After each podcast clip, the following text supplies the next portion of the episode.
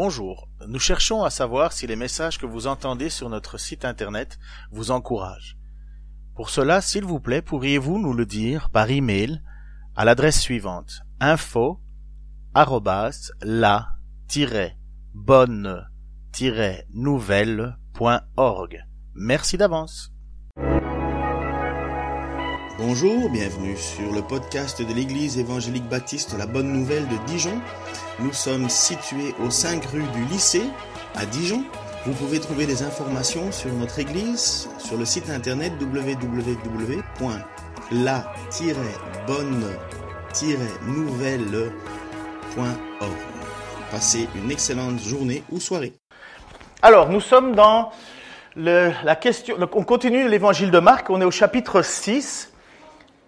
Et au chapitre 6, il y a comme, c'est assez étonnant, mais on comprend pas trop pourquoi est-ce qu'en plein milieu du chapitre 6, euh, on parle de la mort de... Bravo, pour ceux qui le connaissaient personnellement, vous l'avez bien reconnu, malgré que je l'ai flouté. Alors, de Jean-Baptiste, comment se fait-il que Jésus nous parle, enfin Marc, donc on pense que l'évangile de Marc a été écrit et finalement la, citation de l'apôtre Pierre, écrite par le fameux Jean-Marc, dont il y a eu une discussion entre Paul et Barnabas au sujet de faut-il garder, Paul et Silas, faut-il garder Jean-Marc ou pas? Et on pense alors que ce fameux Jean-Marc dont Paul parle serait celui qui aurait finalement accompagné l'apôtre Pierre et aurait écrit le récit que l'apôtre Pierre lui a fait de, de, de, de l'évangile, de la bonne nouvelle en Jésus-Christ. Et donc, on a à un certain moment Jésus qui envoie ses douze apôtres, avec leur donne l'autorité de chasser des démons, il leur donne l'autorité de guérir les malades, il leur donne l'autorité de purifier les lépreux, il leur donne même la capacité de ressusciter les morts. De, il, leur donne une autorité particulière à ce moment-là et les apôtres s'en vont. Et juste à ce moment-là, il y a Pierre, enfin Marc, qui nous parle de la mort de Jean-Baptiste. Et honnêtement, on, a regardé, est-ce que c'est est -ce c'est quelque chose qui a été bougé dans le texte? Est-ce qu'on s'est trompé de date? Est-ce que ça a été... Enfin, on ne comprend pas trop pourquoi c'est là, parce que juste après, il y a le récit du retour des apôtres. Et qu'est-ce que fait l'histoire de euh, Jean-Baptiste à ce moment-là? Parce que Jean-Baptiste est certainement mort il y a un an déjà. Ça fait plus ou moins un an qu'il aurait été euh, euh, décapité. Alors, pour voir et pour raconter euh, l'histoire de, ce qui est passé. Vous pouvez le lire dans Marc chapitre 14 à 29. Je vous ai mis une petite vidéo. Alors tu peux mettre l'image suivante. Alors il y a, et je vous encourage à regarder ça, pour une fois, Jésus est normal dans un film. Alors ça reste qu'une image, il ne faut pas s'y fier, mais pour une fois, Jésus n'est pas beau. Et vous savez que le vrai Jésus n'était pas beau. En fait, beau, on ne sait pas s'il était laid, mais en fait, il y a un passage qui dit dans l'Écriture, il n'avait rien pour retenir l'attention. Donc il était, il était banal, il était monsieur tout le monde de l'époque. Donc il n'était pas blond à la belle chevelure aux yeux bleus qui transperce du regard parce que tu... Non, il n'y a pas tout ça. L'Écriture nous dit non, c'était un homme de douleur, habitué à la souffrance, ces choses-là. Et donc dans, il y a euh, une série qui s'appelle l'Humo Project, que vous pouvez regarder sur YouTube, je vous encourage.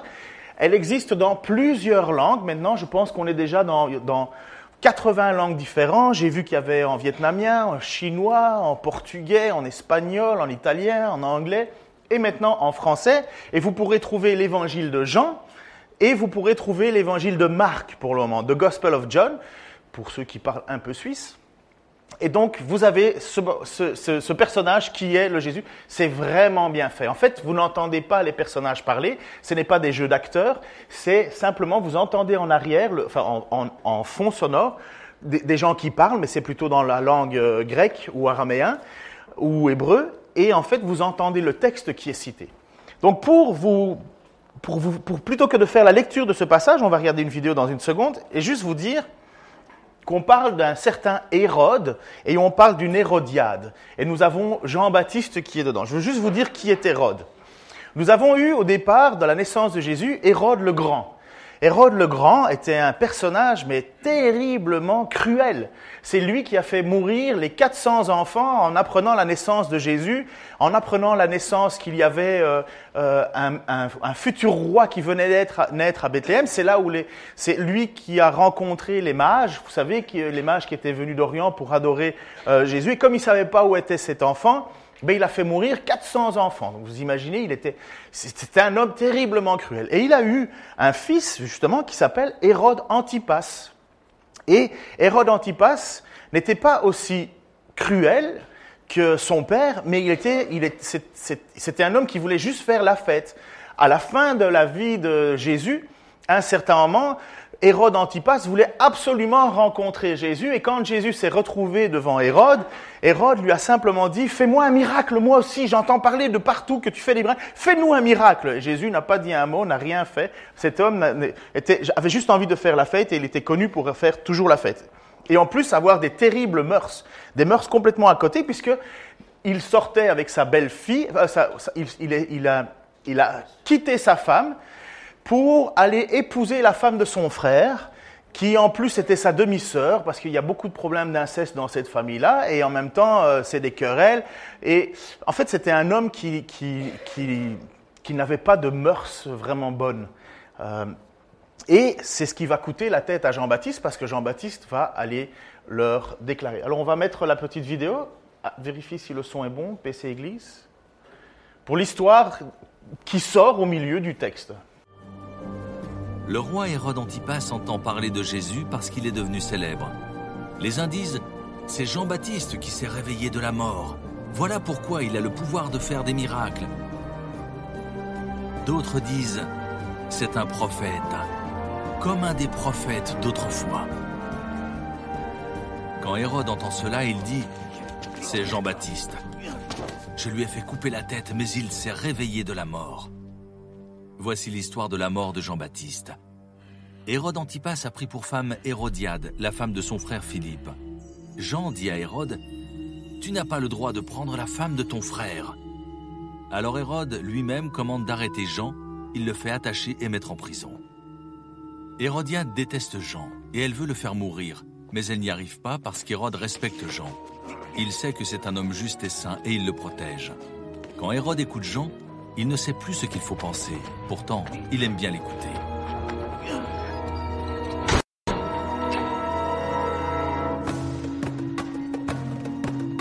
Mais un jour, Hérodiade trouve une bonne occasion pour faire mourir Jean.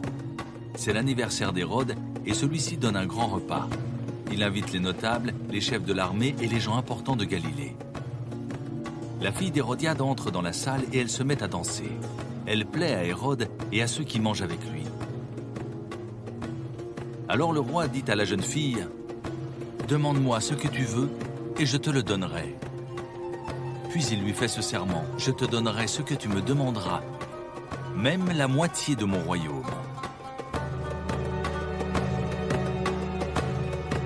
La jeune fille sort et dit à sa mère, Qu'est-ce que je vais demander? Sa mère lui répond, Demande la tête de Jean-Baptiste. La jeune fille se dépêche de retourner auprès du roi et elle lui dit Je veux que tu me donnes tout de suite sur un plat la tête de Jean-Baptiste. Le roi devient tout triste. Mais il n'ose pas repousser sa demande parce qu'il a fait un serment devant les invités. Aussitôt, il donne cet ordre à un soldat. Va et apporte-moi la tête de Jean.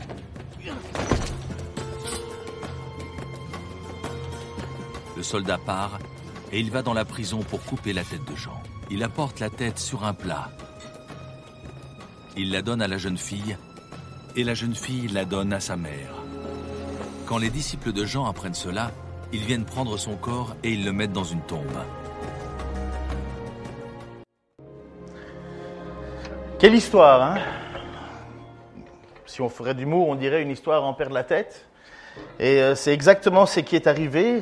Euh, alors on voit plusieurs choses euh, qui se sont passées. Vous voyez premièrement que l'alcool et la fête font dire n'importe quoi, puisque en plus c'est la, fille de, la fille donc la fille de sa femme qui danse devant devant lui et le gars il doit être chaud et il est tellement chaud qu'il dit, moi, je te promets de donner tout ce que je veux, la, la moitié de mon royaume. Il n'a même pas le droit de dire ça, puisque lui, il n'est que gouverneur. C'est pas lui le chef. Ils sont sous la, tutelle des Romains. Il a rien le droit de dire, mais apparemment, avec l'alcool, la fête et compagnie, cet homme dit n'importe quoi. Ce sont des choses qui arrivent encore.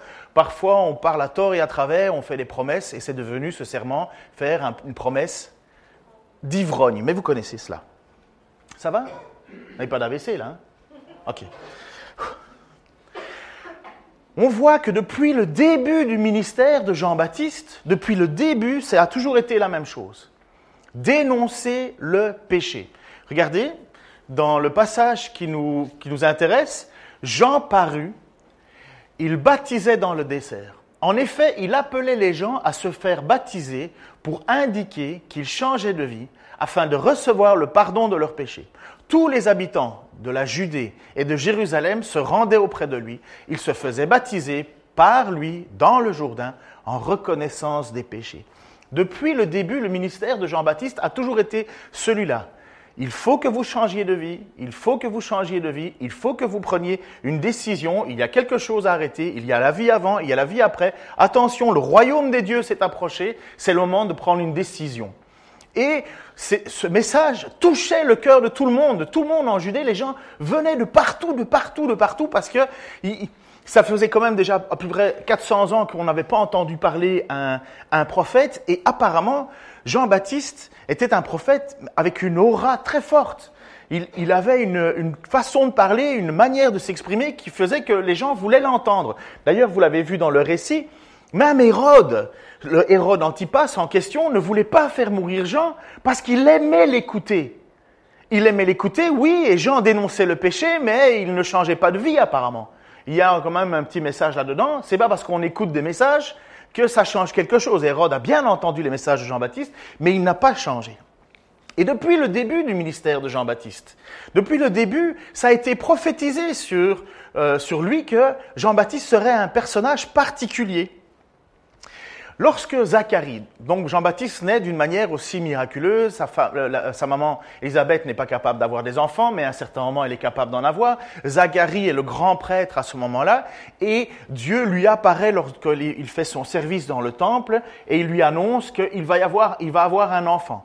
Il doute un peu, Zacharie, à cause de ça, boum, il peut plus parler pendant un an. Il perd la voix, et pendant un an, il va devoir se taire, parce que Dieu lui a euh, fait en sorte qu'il ne puisse pas parler. Jusqu'au jour où son fils va naître. Et à ce moment-là, il va faire ses déclarations prophétiques. Donc Zacharie va retrouver la parole une année après, l'enfant est né, voici ce qu'il va dire. Donc ça, c'est le père de Jean-Baptiste.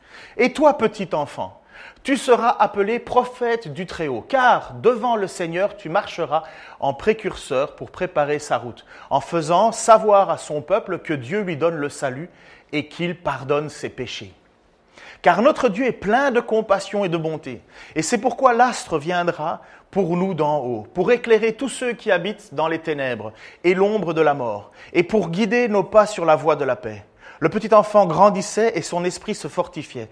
Plus tard, il vécut dans les lieux déserts jusqu'au jour où il se manifesta publiquement au peuple d'Israël. Un enfant dont une vie est particulière. Donc, dès le départ, Zacharie sait que son fils, Jean-Baptiste est particulier parce que voilà ce qui a été prophétisé, sur lui. Il va annoncer que Dieu veut pardonner. Il va annoncer que quelqu'un va venir pour pardonner les fautes, pardonner les péchés. Alors qu'est-ce qu'il fait lui? Ben, En précurseur, il dit mais préparez-vous à ce moment-là. Préparez-vous à cette rencontre de Dieu. Le royaume de Dieu s'est approché. Et ce royaume de Dieu, c'est Jésus. Puisque Jean-Baptiste naît environ six mois avant Jésus-Christ.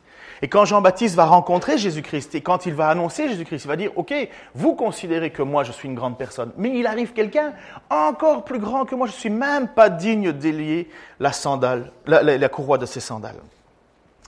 Jean-Baptiste était un prophète, et un prophète c'est toujours un peu particulier. Et lui, mais lui, il était quand même très très particulier. Pourquoi? Parce que, tu peux mettre l'image suivante s'il vous plaît?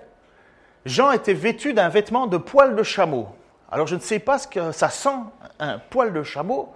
Je ne sais pas à quoi ça ressemble, poil de chameau. Et je sais que la mode est toujours un éternel recommencement. En hiver, vous avez des gens aujourd'hui qui ont une veste avec euh, des poils qui sont partout, mais juste autour du cou. Enfin bref, euh, vous connaissez ça, je ne suis pas le seul à connaître ça. Vous savez, ces vestes avec un capuchon avec des poils jusqu'ici, comme si on était en Alaska, mais... Enfin bref. Jean était vêtu de vêtements de poils de chameau maintenus autour de la taille par une ceinture de cuir. Il se nourrissait de sauterelles et de miel sauvage. Donc, il faut reconnaître que c'est un peu atypique. En plus, il vit dans les lieux déserts. Il, n'a contact avec personne. Je dirais pratiquement que ce n'est pas un être très très social, à première vue. Puis, au niveau du goût vestimentaire, c'est pas terrible. Et si tu l'invites à manger, ben, apparemment, il fait le difficile. Puisqu'il se nourrit que de... Enfin, ce que je veux dire, c'est que Jean-Baptiste, il n'a rien en lui qui attire les gens. Et pourtant, des foules se déplacent pour venir l'écouter. Des foules viennent pour entendre ce message parce que je crois que le Saint-Esprit touchait le cœur des gens. Sauf que, quand Jean-Baptiste voit le peuple venir à lui, Jean-Baptiste n'a pas peur du politiquement correct. Pour lui, là, ce que tu penses, c'est pas important. Jean-Baptiste, justement, avec ce côté un petit peu rude, est capable de dire aux gens ce qu'il doit dire, ce qu'il faut dire et comment il faut le dire. Il parle avec vérité, clarté, si bien que les gens sont complètement perturbés. Et regardez ce qui se passe. Cette année-là, donc le ministère de Jean-Baptiste commence officiellement, Dieu confia son message à Jean, fils de Zacharie, dans le désert. Jean se mit à parcourir toute la région du Jourdain. Il appelait les gens, les gens à se faire baptiser pour qu'ils changent, euh, pour indiquer qu'ils changeaient de vie afin de recevoir le pardon de leurs péchés. Ainsi s'accomplit ce que le prophète Ésaïe avait écrit dans son livre. On entend la voix de quelqu'un qui crie dans le désert, Préparez le chemin pour le Seigneur, faites-lui des sentiers droits. Toute vallée sera comblée, toute montagne et toute colline seront abaissées. Les voies tortueuses deviendront droites, les chemins rocailleux seront nivelés, et tous les hommes verront le salut de Dieu. Jean disait à ceux qui venaient en foule se faire baptiser, et comme ça, je vous dis qu'au niveau euh, politiquement correct, Jean, euh, espèce de vipère. vous imaginez, c'est comme si un dimanche, là, vous arriviez, tout gentil, tout joyeux, parce que vous entendez, ah, il y a quelque chose qui se passe dans cette église, et dès que vous arrivez, vous vous installez, et puis on vous dit comme ça, en pleine face, hey, bande d'hypocrites, là. Vous imaginez le, choc? Vous dites, ah, moi, je viens plus, hein. dimanche prochain, je vais ailleurs. Hein. Montrez plutôt. Alors, alors, espèce de vipère, qui vous a enseigné à fuir la colère de Dieu qui va se manifester? C'était sa manière à Jean-Baptiste de dire, vous êtes là pourquoi Vous êtes là pourquoi Une cérémonie? On va, se jeter un peu d'eau dessus, on va se taper dans les mains, on va chanter, et puis on va repartir en pensant qu'on a satisfait à la volonté de Dieu. Non, il était en train de pousser le message à fond en disant, fini l'hypocrisie. Ça fait 400 ans là que vous faites semblant d'aimer Dieu, mais en réalité ça ne se voit pas. Montrez plutôt par vos actes que vous avez changé. Ne vous contentez pas de répéter en vous-même, nous sommes les descendants d'Abraham, puisque Jean-Baptiste est envoyé parmi le peuple juif.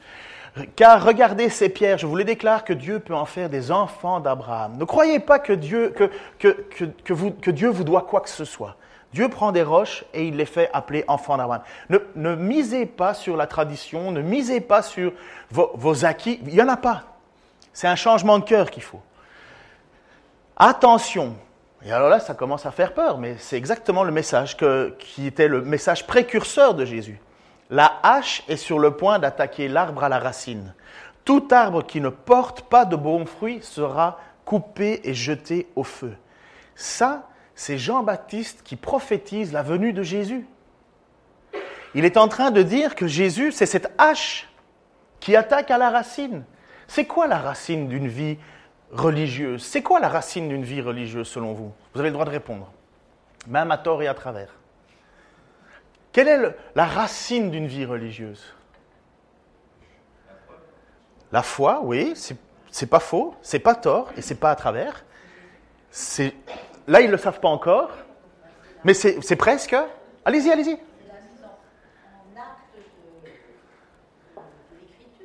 Oui, la, la foi dans ce que Dieu dit, à votre avis, la première chose qu'il faut pour pouvoir dire qu'on est religieux, c'est quoi? Allez, pour ceux qui ont lu Hébreu, quel est le premier acte de foi? Presque. C'est bien, c'est bien. Allez en arrière. Reconnaître qu'on est pécheur, tout ça, ça fait partie avec. Merci de participer en tout cas. C'est bien, c'est bien. On y arrive petit à petit là. Quel est Oui, l'amour aussi. Allez, Hébreu. Le premier acte de foi, c'est de croire que que Dieu existe. Ah ben oui, je sais, c'est tellement évident, mais ça c'est l'hébreu. Le premier acte de foi, c'est de croire que Dieu existe et qu'il récompense ceux qui le cherchent. Et quand Jésus vient et, quand Jean-Baptiste parle de, de qu'il va venir avec la hache à la racine, il va simplement être en train de dire, bon, on va voir quelle est la relation que tu veux avec Dieu. Je connais plein de gens qui se disent catholiques, et quand je leur demande un peu après, catholique romain comme ma mère, et je dis, et, tu crois en Dieu? Ah non, hein. Dieu n'existe pas. Je dis, mais maman, tu me dis que tu es catholique. Ah oui, mais on a toujours fait ça. Je dis, mais maman, pourquoi tu fais ça? Je dis, je comprends pas. Tu dis qu'une chose, mais tu, tu, tu crois pas à l'origine de la chose. Et quand j'ai des discussions avec mes amis, des frères euh, euh, ou des sœurs qui sont catholiques, parfois je leur dis, mais Enfin, vous savez, pour moi, c'est une passion, la, théologie, étudier les textes, la Bible et compagnie. Et puis, on arrive sur des points où, pour moi, c'est une évidence. Ils devraient pouvoir me répondre des choses parce que je leur, cite les Écritures. Mais c'est pas ça qui les motive. Puis ça, je laisserai Jésus gérer. Hein. C'est Jésus qui va gérer. C'est lui qui est la hache sur le point d'attaquer. Mais parfois, je vous assure, j'arrive à des situations où, dans ma propre famille, on, se dit catholique romain. Donc moi, je m'attends à ce que la racine soit là. Mais il n'y a pas de racine. Ils ne croient même pas en l'existence de Dieu. Je trouve qu'il y a quelque chose qui ne marche pas là. Enfin, ça, c'est Jésus ce qu'il va faire. Et c'est exactement ce qui se passait pour le peuple à l'époque. C'est qu'il y a plein de gens qui se disaient On est juif, on est juif, on est juif, youhou, on fait partie du peuple élu. Et Jean, Jean-Baptiste est en train de leur dire Ouais, ouais, ouais, mais Jésus va vérifier si vous êtes élu, oui ou non. Parce que lui va couper à l'arbre. Et comment est-ce qu'on fait après ça pour évaluer une vie? Parce que là, on va se dire Ah, c'est entre Dieu et moi, c'est juste lui et moi tout seul dans mon coin. Non, non, non. Il va dire Oh, oh tout arbre qui ne porte pas de bons fruits sera coupé et jeté au feu. Encore une fois, je le répète, être chrétien, là, ça se voit, ça se devine pas, ça se voit. Il doit y avoir du fruit, il doit y avoir du fruit. Pas de fruit, voilà ce que Jean-Baptiste est en train de vous le dire, juste après nous avoir dit qu'on était une bande de races de vipères, vous imaginez Il dit, regardez là, on devrait voir du fruit dans vos vies. Les foules lui demandèrent alors, et ça c'est beau, quand la foule se pose la question, oui mais quoi? Qu'est-ce qu'on doit faire? La même question que Paul, que la foule a posée à, Jean à Pierre à la Pentecôte, mais que devons-nous faire? Et Jean-Baptiste leur dit, si quelqu'un a deux chemises, qu'il en donne une à celui qui n'en a pas. Si quelqu'un a de quoi manger, qu'il partage avec celui qui n'a rien. Il y avait des collecteurs d'impôts, vous savez, c'était les voleurs professionnels et légaux, qui venaient se faire baptiser. Ils demandèrent à Jean, Maître, que devons-nous faire? N'exigez rien de plus que ce qui a été fixé, leur répondit-il. Les soldats le questionnèrent aussi. Et nous, que devons-nous faire? N'extorquer d'argent à personne, et ne dénoncer personne à, tort. Contentez-vous de votre solde. Le peuple était plein d'espoir et chacun se demandait si Jean n'était pas le Messie. Moi, j'aime entendre ça. Parce que d'un côté, vous voyez la rudesse de cet homme. Il est rude. Il ne prend pas de gants il y va cash. Il traite les gens clairement de, en disant, vous venez faire quoi ici? Une pantomime? Ça, ça va vous servir à quoi? Attention, la hache est prête à couper à la racine. Et s'il n'y a pas de fruits, vous serez jeté au feu. Et qu'est-ce que le peuple en retour dit? Le peuple est plein d'espoir. Parfois, je me demande si on oublie que justement, c'est la crainte de Dieu qui nous pousse à l'amour de Dieu. C'est la crainte de Dieu qui nous pousse à l'amour de Dieu. C'est la crainte de savoir si je vis une vie fausse qui me pousse à me tourner vers une vie juste et, entière pour Dieu. Et le peuple était plein d'espoir et chacun se demandait si ce n'était pas lui le Messie. Parce que justement, on savait, il y avait des gens qui attendaient, ils savaient qu'un jour quelqu'un viendrait et annoncerait ces choses-là.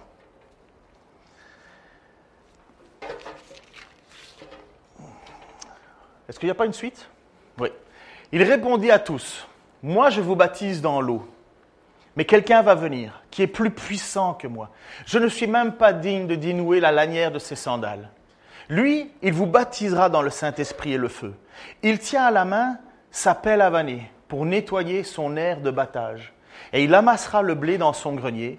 Quant à la balle, donc c'est ce qui reste du, blé, donc euh, ce qu'on n'utilise pas du blé, les écorces et compagnie, euh, quant à la balle, pardon, il la brûlera dans un feu qui ne s'éteint jamais. C'est l'enfer, la GN. Jean adressait encore beaucoup d'autres recommandations au peuple et lui annonçait la bonne nouvelle. C'est quoi la bonne nouvelle? Parce que pour le moment, c'est lourd. Hein c'est quoi la bonne nouvelle? J'ai entendu un murmure. C'est qui? L'amour du Christ, oui. Pourquoi Jésus vient? Et qu'est-ce que nous sommes Voilà. On est pécheurs. On est pécheurs. Et la bonne nouvelle, c'est que Dieu veut pardonner ce péché. Mais il ne pardonne pas ce péché en prenant une éponge et en disant Hop là, voilà, vous êtes tous pardonnés, vous allez tous au ciel aller chanter avec Paul Naref, on va tous au paradis, youpi. Non. Il était en train de dire Faites pas, faites pas semblant. Dieu va vous pardonner, Dieu veut vous pardonner, mais il faut qu'il y ait un changement dans vos vies. Il y a cette coopération avec Dieu. Est-ce que je veux changer? Oui. Est-ce que, je peux être pardonné? Oui, si tu veux changer. Si tu veux pas changer, tu es pas pardonné. Et si tu es pardonné, ben, il faut que tu changes. Il y a le désir de vouloir changer de vie, le désir de, de, de se rendre compte que devant Dieu, nous sommes perdus devant ses exigences. Et la bonne nouvelle, parce que dans ce message super lourd que, que, Jean-Baptiste annonce, la bonne nouvelle, c'est que Dieu veut pardonner. Mais il n'y a rien de plus fou que de, faire, que de dire à quelqu'un Dieu veut te pardonner et il se dit j'ai jamais commis de faute. Comment ça, t'as jamais commis de faute Ah non, j'ai jamais fait de faute. Mais, mais dire ça, c'est rejeter le pardon. Et c'est de nouveau le plus gros problème, c'est de ne pas comprendre la gravité du péché. La gravité de faire l'inverse de ce que Dieu veut. Parce que c'est juste à cause du péché que Jésus vient. Et Jean-Baptiste, lui, c'est ça le message. Et il annonce, préparez-vous, préparez-vous, préparez-vous. Il va y avoir le Messie qui va venir. Je ne suis pas assez digne, mais lui, il va faire le tri. Enfin, moi, ça me fait peur hein, quand on entend. Enfin, je veux dire, ça m'impressionne. Jésus va faire le tri. Oui, Dieu a tant aimé le monde qu'il a donné son Fils unique afin que quiconque croit en lui ne périsse pas mais ait la vie éternelle. Quant à ceux qui ne l'ont pas reconnu, ils sont déjà condamnés parce qu'ils n'ont pas cru dans le nom du Fils, euh, dans le nom de Jésus-Christ, Fils de Dieu. Et quand Jésus va apparaître, Jean-Baptiste il crie préparez-vous, préparez-vous. Et quand Jésus-Christ va apparaître, Jésus-Christ va faire le, va, couper à la racine, va, vérifier ce qu'on a comme fruit, si on a véritablement une volonté de vivre pour lui. Et à ce moment-là, il nous pardonnera. C'est pas nous qui nous pardonnons, on ne peut pas nous pardonner, c'est lui qui accomplit tout ça. Mais Jésus, il vérifie, il, sonde les cœurs, il est capable de dire si oui ou non je me reconnais comme pécheur. Quelqu'un qui ne se reconnaît pas comme pécheur, il ne peut pas être sauvé. C'est pas possible. C'est comme dire à Dieu, ton sacrifice de Jésus à la croix, c'est bien gentil, mais moi je suis capable de me présenter droit face à face devant toi dans les yeux. Dire ça à Dieu qui est trois fois saint. Et Jean-Baptiste, il le dit à tout le monde, cette histoire. Aux petits, aux grands, aux responsables religieux, à une foule entière. Et quand c'est le moment, il va même le dire aux responsables politiques de l'époque. Anne il reprocha au gouverneur d'Hérode d'avoir épousé Hérodiade, la femme de son demi-frère, et d'avoir commis beaucoup d'autres méfaits. Hérode ajouta encore à tous ses crimes celui de, celui de faire emprisonner Jean. Jean-Baptiste, investi de cette mission divine, ne cache pas le message. Et il va vers les responsables, et plutôt que de la jouer euh, cool en disant bon, je vais rien dire à lui, comme ça, je pourrais avoir un peu de tranquillité et continuer à faire. Non, non, même devant Hérode, il dit regarde, tu vois là, la femme que tu as épousée, tu n'avais pas à l'épouser. Parce que ça, c'est la femme de ton frère. En fait, ce que Hérode a fait, c'est qu'il est allé voir son frère, Philippe, Hérode Philippe, et il est allé, il est allé piquer la femme de son frère. Il, l'a, il attiré à lui, euh, parce que justement, c'était un homme qui voulait être tout le temps dans la, la, fête, la luxure, et ainsi de suite. Donc il a, il a pris la femme de son frère, et puis après ça, il s'est fait sa femme de lui, ce qui a commis un adultère, et ainsi de suite, et ainsi de suite. Et Jean, il dit, tu n'as pas le droit de faire ça. Tu peux pas faire ça. Évidemment, Hérodiade, la femme, qu'est-ce qu'elle veut, elle? Oh, laisse-moi tranquille. Hein. Et elle prend, elle a une dent contre Jean-Baptiste. Elle commence à être fâchée. Parce que ça, c'est une des grandes réalités de notre monde. Et, à l'époque, c'était pareil. Plutôt que de se regarder elle-même, Hérodiade, et de se dire, c'est vrai, ce que je fais, c'est pas bien, ben, elle préfère faire taire ceux qui l'accusent. Elle veut la tête de Jean-Baptiste. Parce que elle est coupable, mais elle ne veut pas l'entendre. Elle ne veut pas le savoir. Elle veut rien entendre toutes ces choses-là. Et elle, elle a qu'une seule obsession, c'est faire mourir les, voix qui l'accusent. Ça ne changera pas sa situation devant Dieu. Mais elle pense que c'est une solution. Et fourbe comme elle est, elle attend le moment propice. Le jour où Hérode Antipas est sous parce qu'il fait la fête pour son anniversaire. elle est mesquine. Et elle fait danser sa fille. Et je peux vous expliquer que la danse, c'est une danse très très suggestive. Donc elle prostitue sa fille devant les invités, devant tout le monde, pour que sa fille puisse finalement recevoir cette fameuse promesse, et apparemment c'était quelque chose qu'il faisait. Oh, tu me plais, je te promets quelque chose. Et donc là, il y avait une phrase proverbiale qui disait, je suis prêt à te donner la moitié de mon royaume. Mais vous imaginez le stratagène faire danser sa fille, sa fille à un certain moment elle danse, et puis alors Hérode lui fait la promesse en disant, demande-moi ce que tu veux. Et qu'est-ce qu'elle va faire? Elle va directement trouver sa mère. Euh, qu'est-ce que tu veux, maman? Parce que euh, demande la tête de Jean-Baptiste. La pauvre fille, je ne sais pas où elle, s'en se trouve, la, la, fille de Hérodiade, mais la pauvre fille doit demander un meurtre. Elle doit demander un meurtre.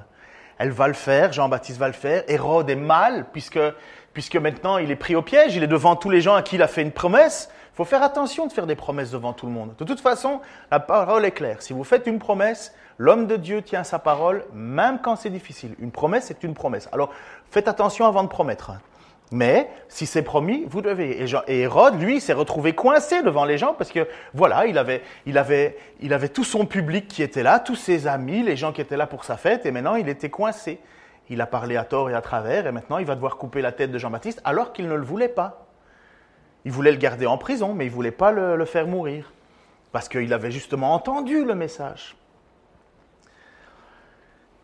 Incroyable, hein, quand même, cette histoire. Mais c'est pas fini. Ça a toujours été comme ça. Ça a toujours été le même principe. Dès que quelqu'un annonce l'évangile et le fait qu'il faut arrêter de pécher et changer de vie, à chaque fois, les prophètes de l'Ancien Testament se sont fait avoir. À chaque fois, les prophètes de l'Ancien Testament se sont fait euh, mutiler, écraser, rejeter, attaquer. L'Épître aux Hébreux nous parle de cela. Que dirais-je encore? Le temps me manquerait si je vous parlais, si je voulais parler en détail de Gédéon, de Barak, de Samson, de Jephthé, de David. Gédéon, Barak, Samson, ce sont les petits prophètes, euh, les petits juges. C'est juste avant qu'il y ait le roi David. De David, de Samuel et des prophètes. Samuel, c'est un prophète et les autres prophètes. Et voici ce que dit l'auteur de l'Épître aux Hébreux. Donc il dit au début que certains ont réussi des grandes victoires, ils ont, ils ont, euh, ils ont vaincu des euh, des, armées entières et ainsi de suite et ainsi de suite, que des femmes ont retrouvé leurs morts qui ont été ressuscités, enfin plein de choses. Mais après ça, la suite de Hébreu dit d'autres en revanche ont été torturés. Ils ont refusé d'être délivrés afin d'obtenir ce qui est meilleur, la résurrection. D'autres encore ont enduré les moqueries, les fouets, ainsi que les chaînes et la prison. Certains ont été tués à coups de pierre, d'autres ont été torturés, sciés en deux ou mis à mort par l'épée. D'autres ont mené une vie errante, vêtus de peau de mouton ou de chèvre, dénués de tout, persécutés et maltraités. Eux dont le monde n'était pas digne, ils ont erré dans le désert et sur les montagnes, vivant dans les cavernes et dans les antres de la terre. Ça, c'est ce que l'Épître aux Hébreux parle de ses serviteurs. Il est en train de dire, ça a toujours été comme ça. Moïse a été euh, Moïse a été, euh, euh, Moïse et Samuel ont été critiqués. Vous avez le prophète Élie qui fut traqué par la reine Jézabel et par son, et son mari Akab. Vous avez Michée, prophète Michée, qui lui a été emprisonné. Vous avez Ésaïe qui vraisemblablement a été scié en deux. c'est cool, hein vous avez Uri qui a été tué par l'épée. Vous avez Zacharie, prophète, hein, je vous parle des prophètes, qui a été lapidé à mort. Tous ces gens-là ne faisaient qu'une seule chose, dénoncer le péché du peuple. Et qu'est-ce que le peuple a fait? Il les a fait mourir. Et c'est exactement ce qui arrive pour notre Jean-Baptiste, lui aussi. Bref, comme dirait l'Ecclésiaste, rien de nouveau sous le soleil. Écoutez ce que Jésus dit pour l'accession au paradis. Donc il enseigne le fameux sermon sur la montagne, qui est le sermon finalement qui est inaccessible pour nous. Je vous le dis d'emblée, le sermon sur la montagne, c'est le but du sermon sur la montagne, c'est de nous montrer que le royaume est inaccessible, même si on tenterait d'y arriver. Le seul moyen, c'est Jésus. Tout est centré sur Jésus. C'est lui qui peut nous accorder le pardon. Mais voici ce qu'il dit. Vous avez appris qu'il a été dit, tu ne commettras pas d'adultère. Eh bien, moi, je vous dis, si quelqu'un se jette sur une femme, jette sur une femme un regard chargé de désir, il a déjà commis adultère avec elle dans son cœur.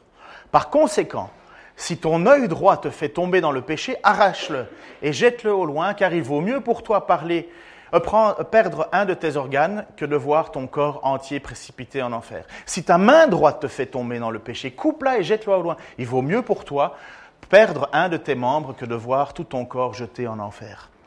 Quand Jésus annonce ça, à votre avis, est-ce que le, désir de Jésus, c'est que vous soyez en pleine santé, en pleine forme, avec deux jambes, deux bras Ou est-ce qu'il se soucie de quelque chose de plus grave? Il se soucie de la façon dont nous traitons le péché dans nos vies. Ça, c'est le parole de Jésus-Christ. Aujourd'hui, on en a fait un petit peu un melting pot et on disait Ah ouais, mais bon, je peux pécher, mais c'est pas trop grave. Le péché est toujours grave.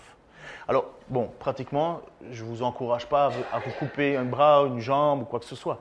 Ce que Jésus est en train de nous dire, c'est traitez pas le péché à la légère.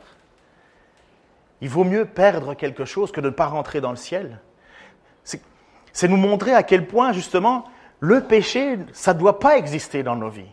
Bref, on va lutter avec, on va avoir des difficultés. Mais si on considère que c'est chose normale et qu'on peut le faire à côté, on va se retrouver comme si on était devant Jean-Baptiste qui dirait Hé, race de vipère, hein, tu penses que ton baptême, ça va changer quelque chose?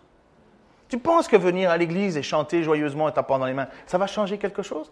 N'oublie pas que Jésus regarde à la racine et il regarde aux fruits on reconnaît un arbre à ses fruits. Et qu'est-ce qu'on fait alors là? Parce qu'on est tous désemparés. Regardez, juste là, il n'y a pas un seul homme qui tient debout ici. Hein. Si vous avez déjà regardé un, regard chargé d'adultère, euh, c'est fini, vous êtes condamné. On peut tous dire, les hommes, là, bon, c'est bon, on est foutu. Je suis le seul? Eh les gars, soyez honnêtes là. Non, non, mais c'est la même chose pour les femmes. Hein. Je vous signale, c'est quand même Hérodiade qui a donné sa fille euh, à Hérode. Donc on est là et on se dit, ah mince, si je me coupe un œil la semaine prochaine, les gens vont savoir que... Il y a une raison pour laquelle... Euh, non, ça n'a rien à voir avec toi? Ok, ça. Mais si je me... Vous voyez, Jésus, il nous pousse jusqu'au bout de nos retranchements en disant, nous n'avons pas le choix. Nous n'avons pas le choix. Et c'est quoi la bonne nouvelle? Jésus veut nous pardonner. Et Jean-Baptiste, il est là et il annonce ce message. Et plutôt que de reconnaître leurs fautes et leurs, manquements, alors que tout le peuple se pose la question si Jean-Baptiste n'est pas le Messie, Hérode lui fait couper la tête. Alors, qu'est-ce que ce message fait juste entre le passage où, Jean, où Jésus envoie ses douze apôtres annoncer la bonne nouvelle, changer de comportement, changer de vie, et qui leur donne le pouvoir de guérir les malades, de purifier les lépreux, de ressusciter les morts, de, de, de, de chasser les démons. On se dit, waouh, puissance Le monde va, va, va, se convertir, le monde va se tourner vers Dieu, génial Et puis, c'est comme si Jean euh, euh, Marc pardon, nous raconte cette histoire à ce moment-là pour dire, wow la bête n'est pas morte. Le péché est toujours là. Et regardez, même Jean-Baptiste, dont il n'y a jamais eu un aussi grand prophète que lui, parce qu'il a dénoncé le péché, il est mort. C'est comme si l'auteur, Marc, voulait nous faire comprendre que le message triomphaliste, c'est pas maintenant. Le but, c'est pas que les gens soient guéris. Le but, c'est que le péché soit anéanti avec le pardon du péché et que finalement, puisque nous avons placé notre foi en Jésus-Christ pour notre éternité, nous soyons avec lui au ciel. Il y a eu, comme je vous ai dit, Jésus a envoyé d'abord douze apôtres avec ce pouvoir, et puis il en a envoyé 70 autres apôtres, 70 euh, autres personnes, avec l'idée de faire connaître le message de l'Évangile. C'est d'ailleurs la raison pour laquelle Hérode a entendu parler de Jésus.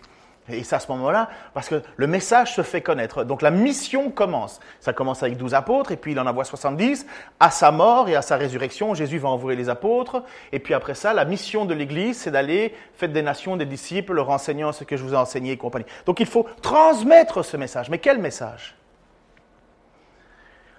Lorsque les 70 disciples reviennent de leur, de leur deuxième tournée d'évangélisation, voici ce que Jésus va leur dire.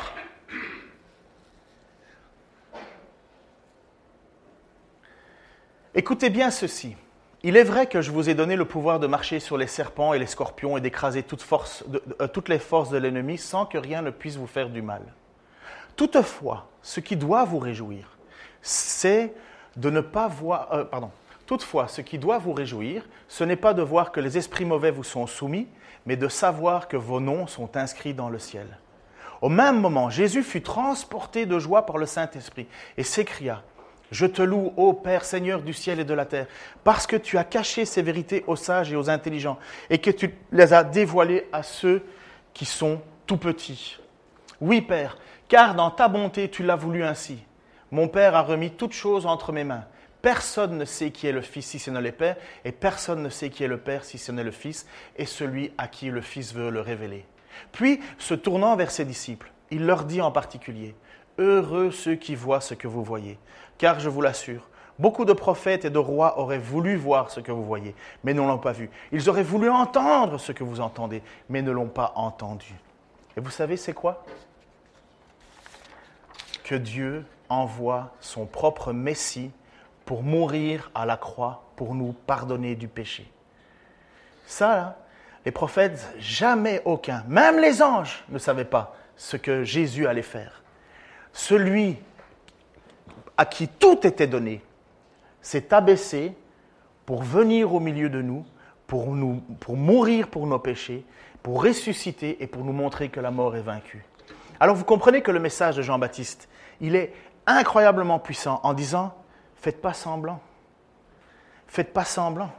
Le Messie vient, le seul, l'unique qui a la capacité de donner sa vie devant Dieu. Et Dieu peut lui dire, tu n'as jamais commis de faute, la mort ne peut pas te garder. Le seul qui peut prendre mon péché, puisqu'il n'a pas son propre péché à porter, il est le seul à pouvoir prendre ma faute, mes torts devant Dieu. Et je crie à Dieu en disant, mais Seigneur, pardonne-moi, pardonne-moi, pardonne-moi, pardonne mes fautes, je, je, sais que je suis pécheur, je veux plus faire ça, c'est inadmissible que je continue, aide-moi à arrêter, mais pardonne-moi. Et Dieu te dit, oui, je te pardonne. Oui, je te pardonne. Et personnellement, je vous encourage à fixer vos regards sur Jésus-Christ. On a pris la, Sainte Seine là tout à l'heure, on aurait pu faire autrement. Mais s'il vous plaît, ne plaisantez pas avec le péché. On vous l'a déjà dit, je vous l'ai déjà dit, et l'Évangile le dit, nous sommes pardonnés. Mais il y a quelque chose qui nous guette, c'est de croire que le péché est une chose normale. C'est pas parce qu'on a de la difficulté à le combattre que nous, ne pouvons, que, devons le laisser dominer. Nous ne pouvons pas le laisser dominer. Jésus-Christ est mort pour ça, il a donné sa vie pour ça. Et nous, notre seule chose que nous avons à faire, c'est de demander pardon à Dieu, et qui veut nous pardonner, mais jamais dire c'est pas grave. Jamais dire c'est pas grave. Christ n'est pas mort sur la croix pour quelque chose qui n'est pas grave. Christ n'est pas mort sur la croix pour quelque chose qui n'est pas grave. Je crois qu'on a un chant encore à chanter juste après. Et je pense que ce chant, on peut le chanter avec tout cet espoir. Et vous savez, si je suis comme vous ou si vous êtes comme moi, le péché est quelque chose qui est dur. Les exigences de Dieu sont énormes. Et je sais que le seul moyen d'atteindre la, victoire sur ce péché, c'est de me, me focaliser sur Jésus-Christ et lui dire, Seigneur, aide-moi. Et en même temps, si je dois passer des semaines à pleurer sur mon péché, il faut que je le fasse. Mais croire que c'est bon, j'ai lu ma Bible, j'ai, été à l'église ce matin, j'ai pris la scène, euh, je me suis fait baptiser, euh, c'est bon, c'est gagné. Non, accroche-toi à Jésus. Vis une vie authentique. Et puis vous comprenez, après ça, là, servir dans l'église, c'est de l'abruti. Se mettre au service de Dieu, c'est de l'abruti. Parler de notre Seigneur Jésus-Christ aux gens qui ne le connaissent pas, c'est de l'abruti. Pourquoi? Parce que il veut nous pardonner. Il a tout fait pour nous pardonner et il veut continuer à nous pardonner. Jean-Baptiste a été jusqu'au bout pour dénoncer le péché. Il en a perdu la tête. Les apôtres ont été jusqu'au bout pour dénoncer le péché et nous annoncer ce pardon. Ils ont été tous, à part Jean, l'apôtre Jean, qui lui est mort de vieillesse, ils ont tous payé du prix de leur vie. Le péché, c'est grave, mais Jésus l'a vaincu et nous pouvons, grâce à lui, dire il nous pardonne. Et je vous encourage alors à chanter, à vous lever, comme une prière. J'invite les musiciens